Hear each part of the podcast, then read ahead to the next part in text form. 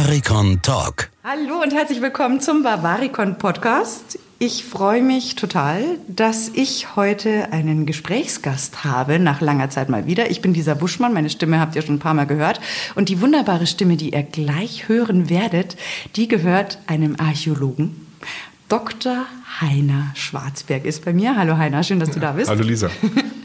Heiner, erzähl mir doch mal, also Archäologie ist ja so ein wahnsinnig weites Feld und ich glaube, es ist ja auch jetzt nicht unbedingt eines, was jedem sofort einfällt, wenn man sagt, man studiert was. Was hat dich dazu bewogen, Archäologe zu werden? Was hat mich bewogen, Archäologe zu werden? Ähm, das war von klein auf eigentlich da. Ähm, mein Großvater hat äh, in den 1950er Jahren auf dem Feld mal äh, Funde einer großen Siedlung aufgelesen Ach. und die lagen bei uns im Keller rum.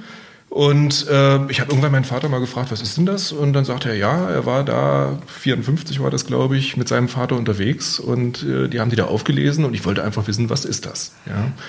Dann äh, ist da äh, eine ganze Zeit nichts passiert und ich hatte dann das große Glück, dass ich äh, als Schüler in eine Schülerarbeitsgemeinschaft reingeraten bin, äh, die dann auch ausgegraben haben und so bin ich dann dran geblieben. Das ist ja total der Hammer. Wo kommst du denn her? Wo hat man denn was auf dem Feld gefunden? Ähm, ich komme eigentlich aus Magdeburg, also in Mitteldeutschland. Und ähm, finden kann man eigentlich überall was, äh, sei es nun in Bayern, in Schleswig-Holstein, in Sachsen-Anhalt äh, oder im Saarland. Äh, Deutschland ist voll mit archäologischen Funden, auch heute noch. Und äh, also ich bin so jemand, ich schaue mir so Museumskataloge an oder was in der archäologischen Staatssammlung, für die du ja tätig bist, so alles da ist und frage mich dann doch, haben wir nicht ab irgendeinem Zeitpunkt schon mal alles gefunden? Nein. Nein, nein. Okay. Also letztendlich ist es so, ähm, dass wir viel schon wissen. Wir haben hier in Bayern Kenntnis über 140.000, 150.000 Jahre Menschheitsgeschichte. Wow. Aber trotzdem ist es immer wieder so, dass neue Details dazukommen, die unser Bild komplett über den Haufen werfen. Ja, also es ist auch so, dass wir ähm, immer wieder auch äh, eigene Irrtümer bemerken, die wir dann revidieren können und äh, spannende neue Details dazu finden.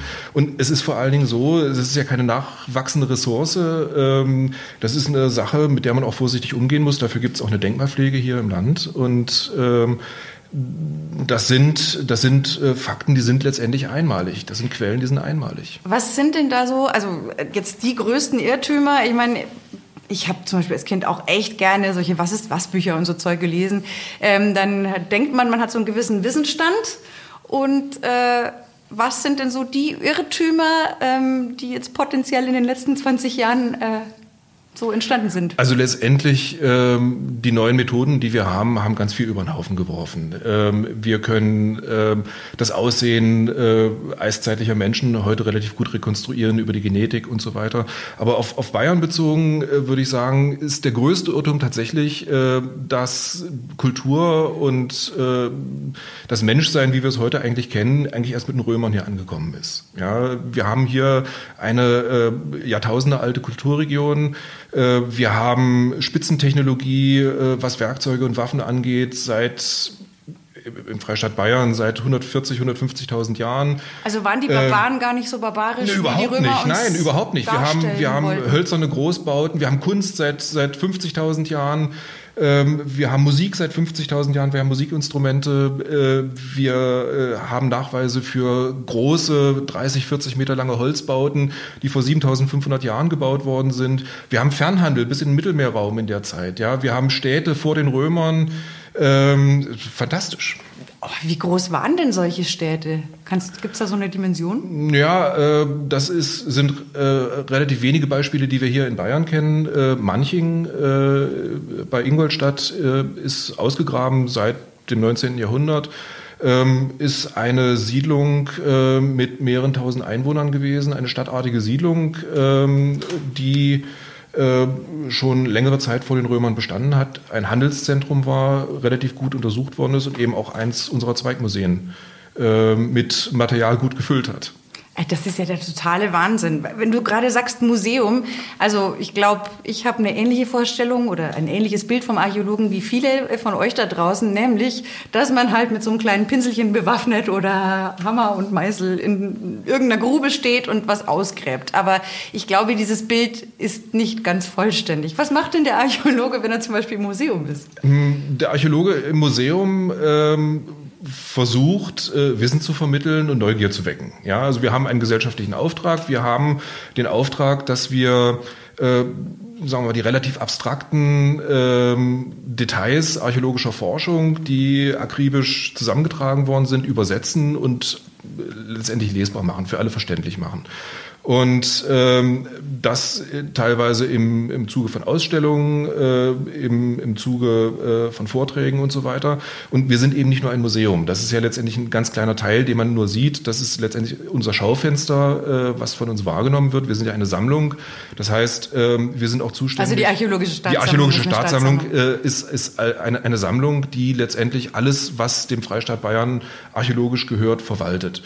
Und äh, das kann jetzt letztendlich ein äh, herausragender Goldfund sein, das kann aber auch äh, eine Lkw-Ladung unverzierte Scherben sein. Das müssen wir jetzt erstmal ganz neutral äh, versorgen, verarzten, äh, in unsere Depots packen. Was ähm, hat denn der Archäologe lieber, stelle ich mir gerade vor, den Goldschatz oder die Scherbensammlung? Manchmal ist die Scherbensammlung interessanter tatsächlich. Echt? Ja, manchmal ist die Scherbensammlung interessanter. Weil? Ähm, weil sie letztendlich äh, auch Aussagen gibt über das normale Leben. Das ist manchmal viel, viel spannender als irgendwelche herausragenden Sachen. Und äh, wir wissen teilweise viel mehr über irgendwelche äh, Bestattungen oder äh, besondere Opferungen als über das ganz, ganz alltägliche Leben. Das ist manchmal viel spannender, finde ich. Ach, das finde ich ja total interessant. Weil ich hätte jetzt ganz spontan gesagt, ach, so ein Goldschatz, da, da weiß man auch im Zweifel gleich, was man hat. Und Scherben, oh Gott, das ist ja schlimmer als ein 10.000 Teile-Puzzle. Ja, und äh, es ist natürlich nicht damit getan, dass wir das äh, bei uns inventarisieren und in die Regale packen, sondern wir müssen es dann eben auch äh, vorbereiten, dass es wissenschaftlich bearbeitet werden kann, dass es dann auch ausgestellt werden kann. Teilweise müssen die Sachen auch restauriert werden, wenn sie eben in einem Zustand sind. Äh, wir sind eben dazu, dafür zuständig, die Funde äh, die nächsten Jahrzehnte, Jahrhunderte zu bringen. Ja, und das ist etwas, das gibt es nur einmal, das sind einmalige Funde und äh, die müssen wir bewahren, das ist unsere Aufgabe und letztendlich dann auch in Ausstellungen bringen ähm, und teilweise auch dann an andere Museen entleihen. Was war denn für dich so der, der spannendste Fund, den du, dem du jemals beigewohnt hast? Also ähm, ich habe eine ganze Menge gegraben. Ich habe das große Glück gehabt. Das heißt, du äh, warst der mit dem Pinsel. Ich war der mit dem Pinsel, genau. Ich war der mit dem Pinsel, ich war aber auch der mit dem Bagger. Äh, ich habe also alles, alles Mögliche äh, schon machen dürfen. Gut, da werden ja Männerträume äh, Ich habe ich hab sehr, früh, ich hab sehr früh angefangen auszugraben ähm, und habe auch als Student sehr, sehr viel gegraben. Ähm, ich war mit dem Deutschen Archäologischen Institut äh, in der Türkei, äh, in, in Sibirien, äh, wow. habe da ähm, mitgegraben an, an Grabhügeln, an eisenzeitlichen Grabhügeln. Das war schon sehr spannend, auch, auch von der Landschaft her sehr spannend. Ähm, ich muss aber sagen, gerade in den letzten Jahren, ich habe auch ein Projekt in der Türkei geleitet, ähm, das war auch sehr interessant. Das waren so die frühesten Bauern, die äh, in Europa äh, angekommen sind vor äh, über 8000 Jahren. Und was aber mit zu den spannendsten Funden gehört, das waren zwei Projekte, die ich auch mit der Archäologischen Staatssammlung gemacht habe schon. Ähm, das eine war ein äh, Fundplatz in den Alpen, ähm, der also so weit oben in den Bergen lag, äh, dass wir da dann mit der Bundeswehr hochlaufen mussten. Oh krass, wo war mit, das Maul denn? mit Maultieren im Chiemgau. Das war, das war ganz witzig. Das war so ein kleiner bronzezeitlicher Platz. Und das andere, was auch sehr, sehr spannend war. Den genauen Ort kannst du wahrscheinlich nicht verraten, nein, sonst das streng, streng geheim natürlich. ähm, was, was auch sehr großen Spaß gemacht hat, war die Bergung von einem bronzezeitlichen Boot aus dem Bodensee.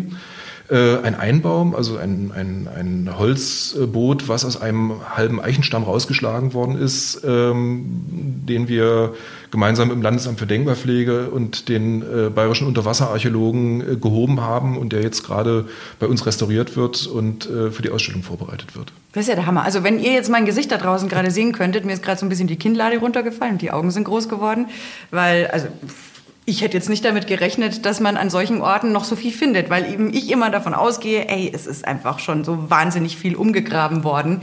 Da müsste doch eigentlich irgendwann mal Schluss sein. Ähm, es ist ja so, dass wahrscheinlich der eine oder andere dann denkt, oh, das ist ja schon alles so lange her. Was habe ich denn heute überhaupt noch von so einem Wissen oder solchen Erkenntnissen, außer dass ich mir sowas im Museum anschauen kann? Du bist bei der LMU, glaube ich, auch noch bei so einem Projekt mit dabei, wo mehrere genau. Fakultäten und Institutionen zusammenarbeiten, wo es ja, glaube ich, schon im Großen und Ganzen ein bisschen darum geht, dass das, was wir von damals wissen, uns auch vielleicht heute helfen kann. Richtig, genau.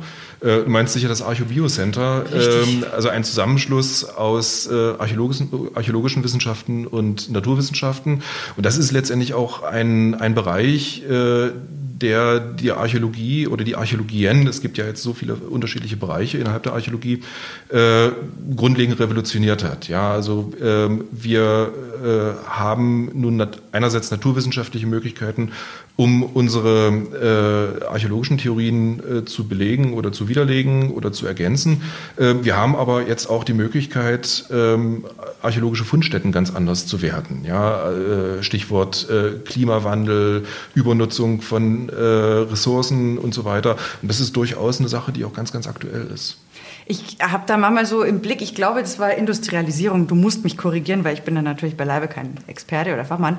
Aber da waren, glaube ich, so die ein oder anderen britischen Städte waren schwarz äh, vom Ruß, wenn Richtig. ich mich recht erinnere. Und das hatte ja durchaus auch Auswirkungen auf die Gesundheit der Leute schon damals. Das heißt, es ist eben total auch für das Hier und Jetzt diese Erkenntnisse wichtig. Natürlich, unbedingt. Ähm, um vielleicht Fehler zu vermeiden. Ich meine, wir Menschen sind da, glaube ich, aktuell nicht die allerbesten. Ja, es, es gibt äh, einen äh, spanischen Philosophen, George Santayana, der den schönen Satz mal gesagt hat, äh, der, der seine Vergangenheit nicht kennt, ist dazu verdammt, sich ständig zu wiederholen. Und äh, mhm. das, ist, das ist nicht ganz falsch. Ähm, es gibt einen sehr wichtigen Fundplatz äh, in, in Oberösterreich, äh, Hallstatt, namengebend für eine ganze archäologische Kultur. Ein, da ein großes, ich schon mal, das super schön. Ein da. großes Salzbergwerk. Ähm, bei dem es also Nachweise gibt für äh, große Erdrutsche, für Katastrophen, die dann teilweise da die, ähm, äh, das Bergwerk verschüttet haben, schlicht und einfach, äh, weil radikal gerodet worden ist, ähm, weil dort der Berg einfach überstrapaziert worden ist und äh, es dann auch lokal da zu äh, großen Katastrophen geführt hat. Das ist, also Heiner, es ist unglaublich spannend, was du alles zu erzählen hast. Und wir sind tatsächlich schon wieder am Ende dieser Sendung. Ähm, aber ich merke schon, du musst unbedingt wiederkommen, weil du wahnsinnig spannende Themen hast. Und ich hoffe, wir konnten euch so ein bisschen einen kleinen Einblick in die Arbeit eines Archäologen von heute geben. Ein bisschen ein kleiner Leckermacher auf noch mehr. Ähm, danke, dass ihr mit dabei wart. Vielen Heiner, Dank. vielen Dank für deine Zeit. Und ja, an der Stelle kann ich einfach nur sagen, bitte komm wieder. Ich will mehr wissen. Und wenn ihr Fragen da draußen habt, ihr wisst ja, wie es funktioniert, meldet euch einfach auf den sozialen Netzwerken bei uns. Ihr findet uns auf Instagram, auf TikTok, auf Facebook oder ihr schreibt uns eine Mail an social.bavaricon.de. Immer nur her mit den Fragen. Wir holen den Heiner wieder rein und dann muss er sie alle beantworten. Also vielen Dank, dass ihr dabei wart. Tschüss. Tschüss. Das war der Bavaricon Podcast.